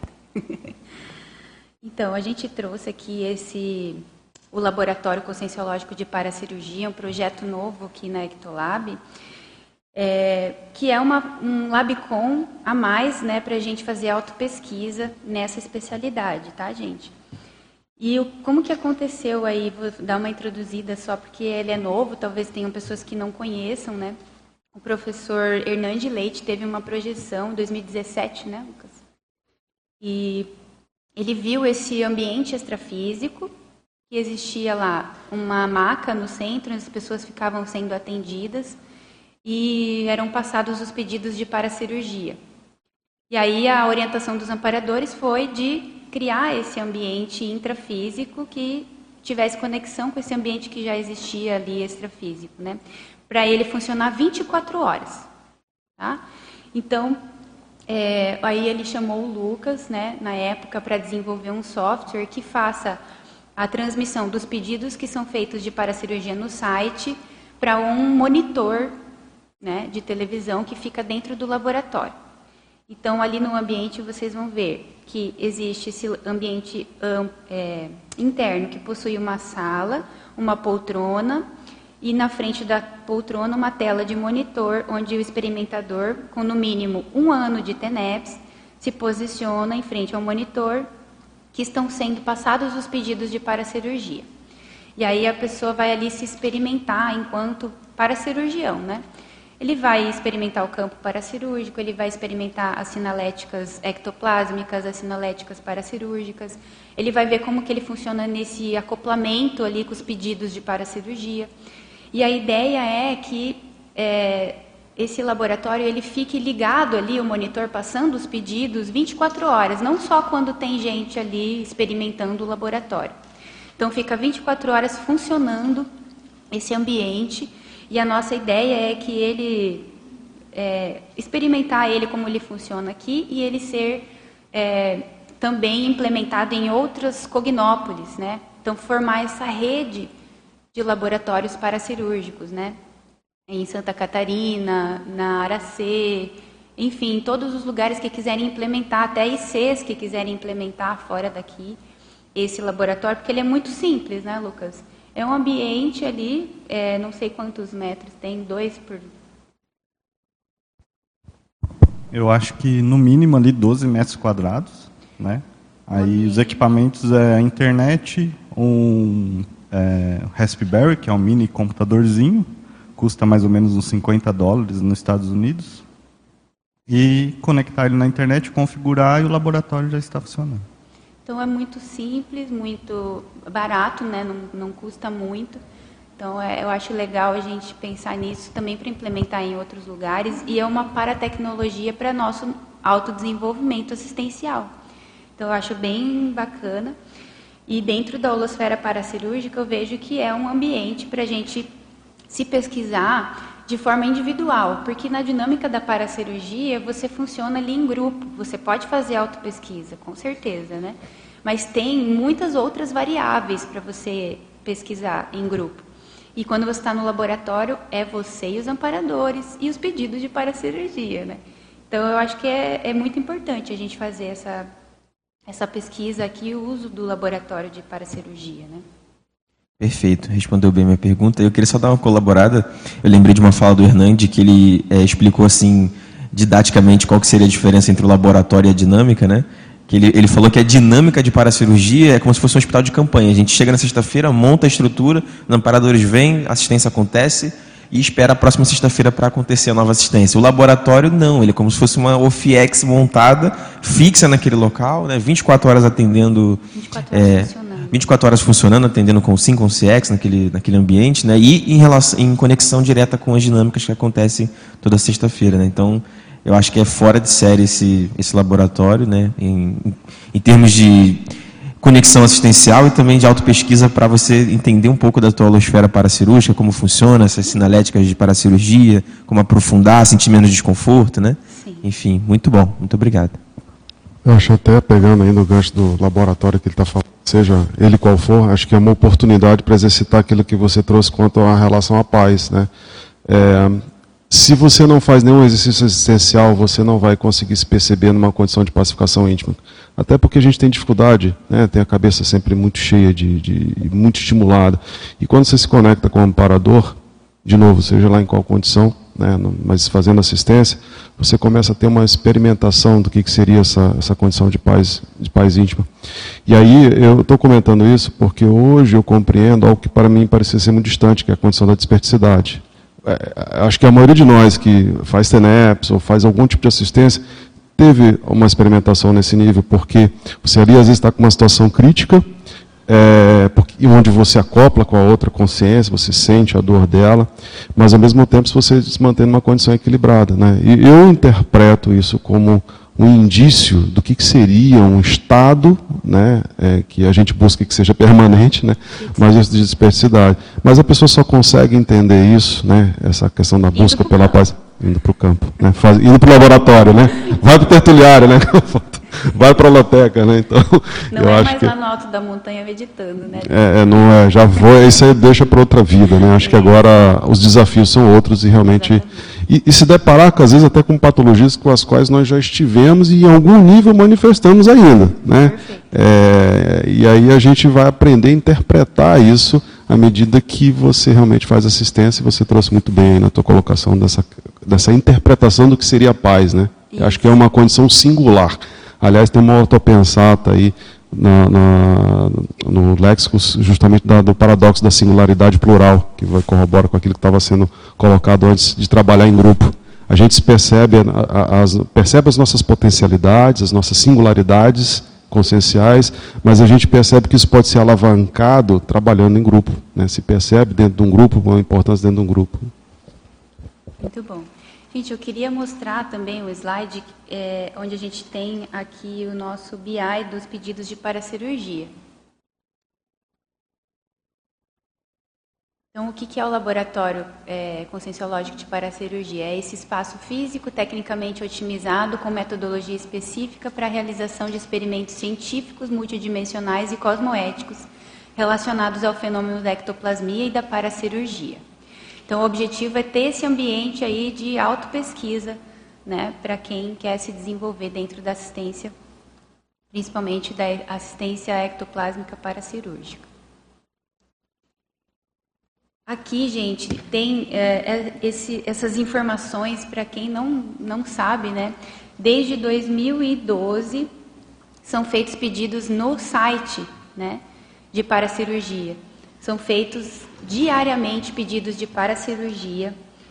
Em, vem pedidos de 66 pedidos de 66 países diferentes, tá? E desse período aqui, de janeiro de 2012 até 12 de junho agora desse ano, nós tivemos 56.347 pedidos de paracirurgia. Então é muita gente fazendo pedido, muita gente dentro dessa rede aí. E imagina multiplicando isso pelos grupos extrafísicos aí. É, então, assim, é uma assistência muito importante que todos nós estamos envolvidos, não só aqui na Ectolab, né? Todos nós. A gente está pesquisando isso, está aprofundando no processo, temos essa responsabilidade. Né? Mas todo mundo que participa né, desse processo faz parte dessa assistência. Pode falar, Fátima. Essa estatística que você colocou aqui das doenças, né, me chamou a atenção aqui que o maior número aí é de depressão e isso tem relação mesmo com o momento atual, né, do no nosso planeta, né? É bem interessante como que que acaba aparecendo, né? Aparece, né? O vazio existencial, é, o Valdo é. já falava que era uma das maiores doenças intraconscienciais, né? E a gente veio trazer esse remédio com a conscienciologia, né, de acabar com o vazio existencial, que a gente tem bastante coisa para fazer. É, posso fazer aqui uma pergunta do online? Ou você tem mais comentário aí? Não, eu acho que a Fátima trouxe, a única coisa que faltou para falar aqui nesse slide, que são a, a gente mapeou aqui a maior parte dos, dos problemas que são pedidos ali, né? Então, tem muito pedido para câncer, para pessoas que vão passar por procedimentos cirúrgicos, para sede, infarto, problemas de estômago, de fígado, de próstata, hérnia de disco, ansiedade, bronquite, suicídio, pneumonia, depressão, leucemia, processos do sistema digestivo, tireoide, mama, AVC, linfoma e diabetes. São os que têm mais é, procedência ali, né, nos Isso. pedidos só para corroborar, é, nesse BI, é, tem, a gente tem, colocou o link aqui embaixo, né, mas é, é privado da Ectolab, né, é mais para as pesquisas internas. E conforme você vai clicando no mapa, essas métricas vão, é, vão mudando né, conforme o país, né, conforme os pedidos. E vale também colocar que ali do lado direito, na parte é, inferior, tem relatos após a paracirurgia. Então, o que, que é isso? No, nesse sistema também dos pedidos de paracirurgia, o professor Hernandes pediu para a gente fazer um acompanhamento após o pedido de paracirurgia, para a pessoa responder, e a gente acompanha daqui 30, 60 e 90 dias, para ela poder responder o que, que é, como ela está se sentindo após o, após o experimento. Né? Então, isso a gente ainda está fomentando. Né? Estamos em homologação, acho que com tanto o laboratório quanto o sistema tal.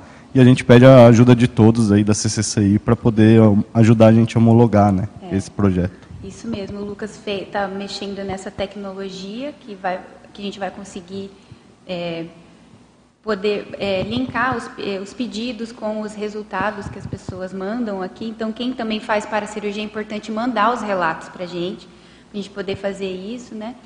E vocês participarem, gente, do laboratório, né, com suas experiências, deixar seus relatos, é muito importante aí a ajuda de todos os pesquisadores da Conscienciologia.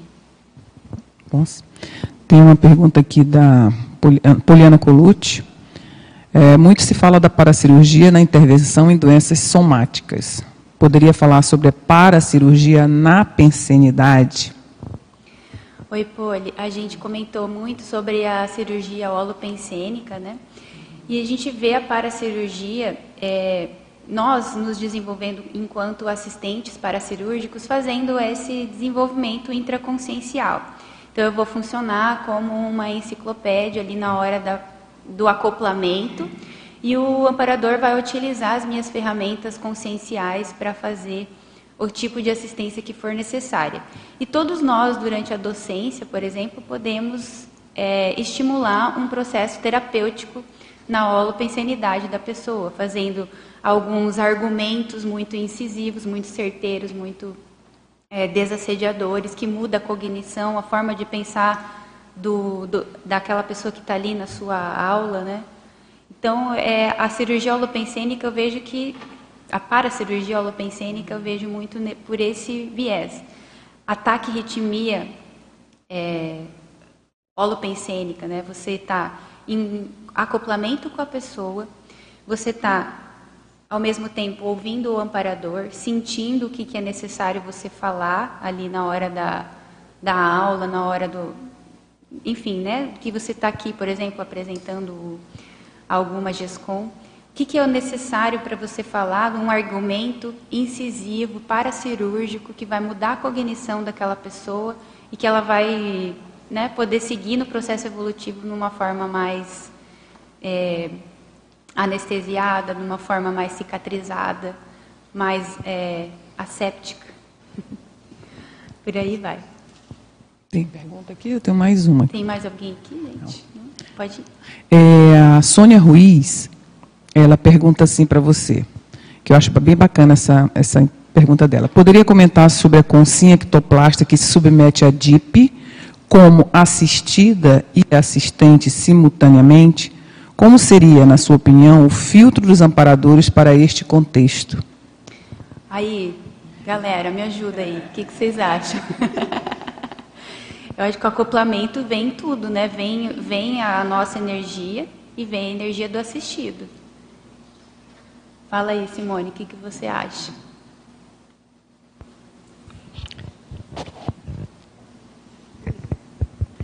Vamos lá, Eu só queria aproveitar essa oportunidade, Ana, eu acho que é bacana se você puder também compartilhar. É, essa diferença de você necessitar ser assistido e querer estar na dinâmica de paracirurgia, essa diferença, eu acho que isso é bacana, né?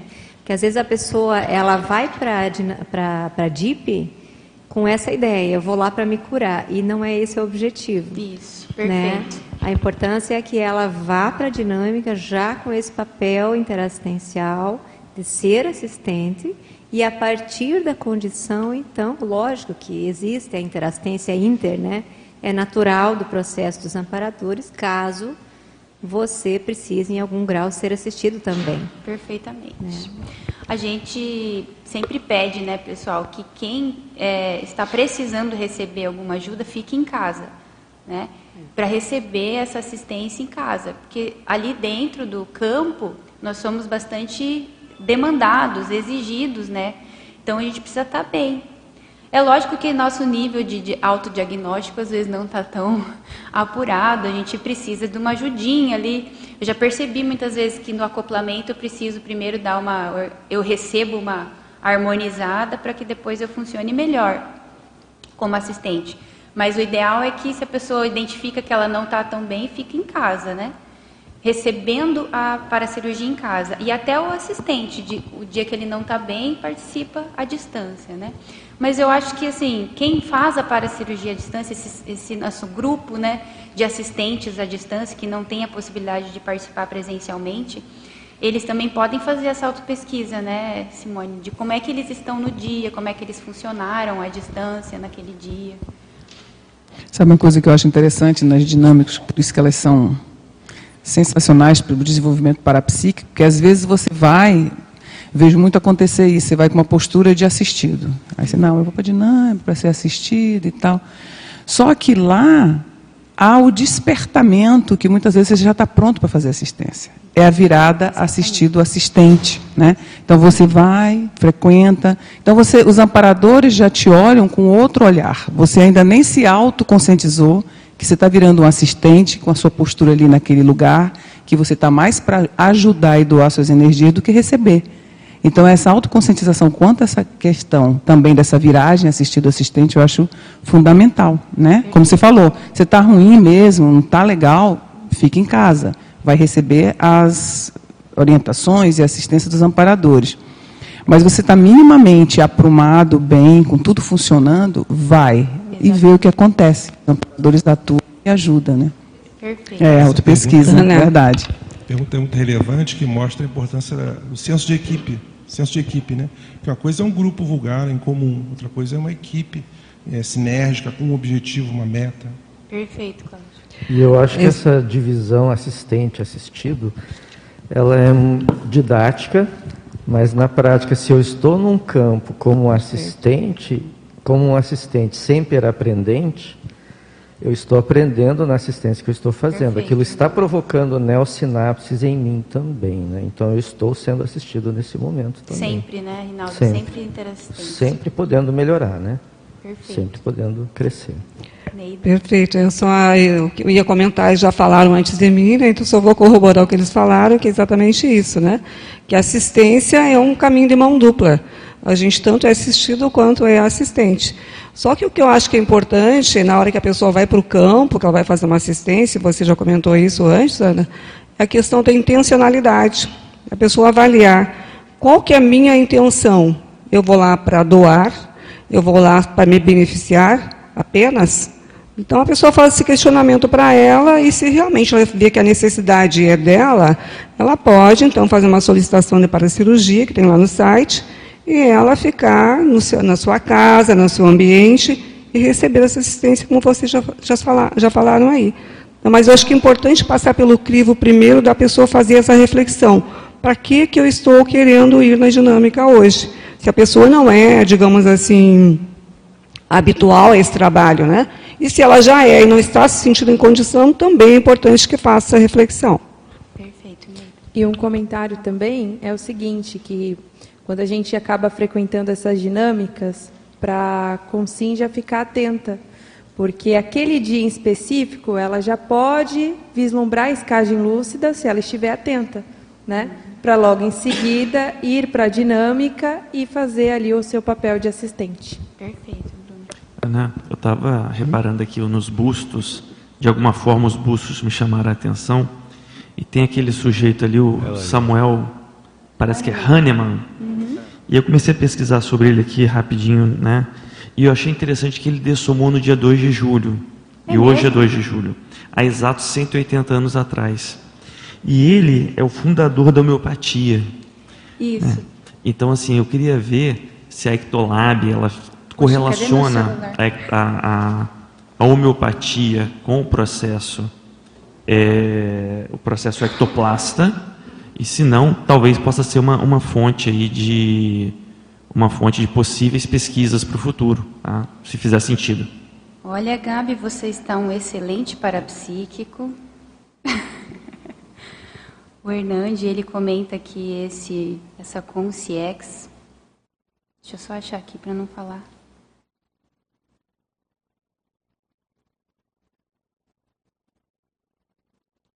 Ah, não é esse. É Hahnemann Boerhaave. Não é o Samuel. Eu vejo a homeopatia, assim, dentro da, da saúde né, integral, a saúde holossomática, muito importante. E uma, uma coisa que dentro da medicina ainda é considerada, assim, né, a, esse médico, ele, tá, ele é, é alternativão, né? E é muito importante dentro da saúde você colocar uma informação energética para estimular uma melhora do organismo e não uma medicação que altere bio, bioquimicamente o teu organismo, né? É, então essa Consciex provavelmente tem muita conexão com o nosso trabalho, né? Todas essas consciências que falaram da medicina de uma forma holossomática provavelmente tem muita conexão com o nosso trabalho.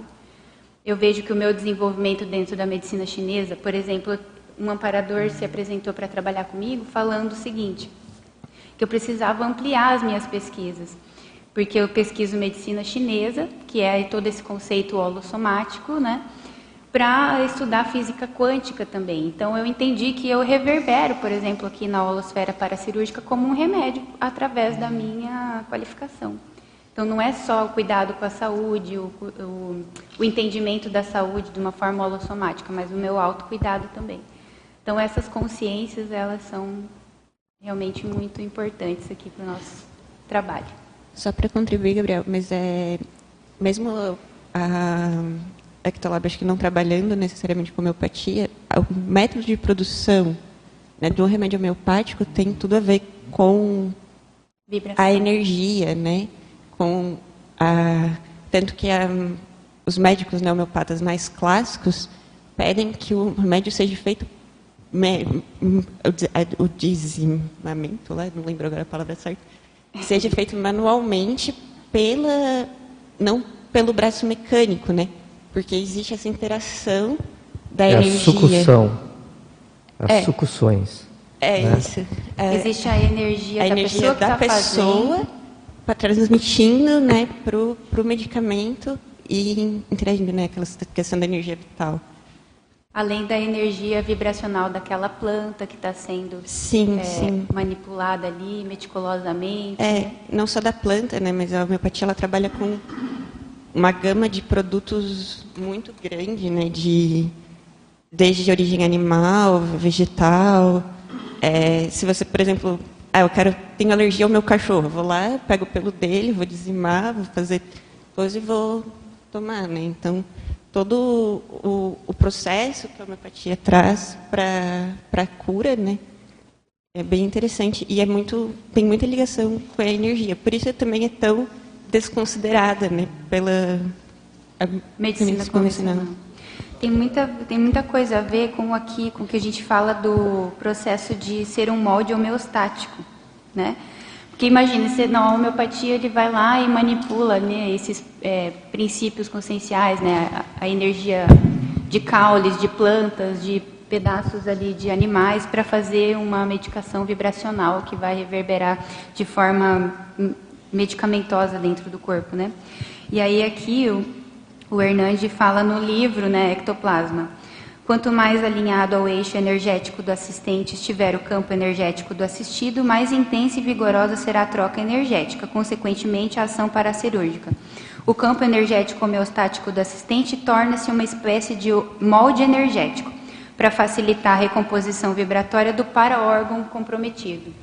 Então, tem um acoplamento, se a pessoa, por exemplo, tem um processo de doença é, cardíaca, vai fazer um acoplamento com o meu coração e aquilo se torna um molde homeostático para reverberar energeticamente, melhorar aquela questão daquele problema de saúde cardíaco.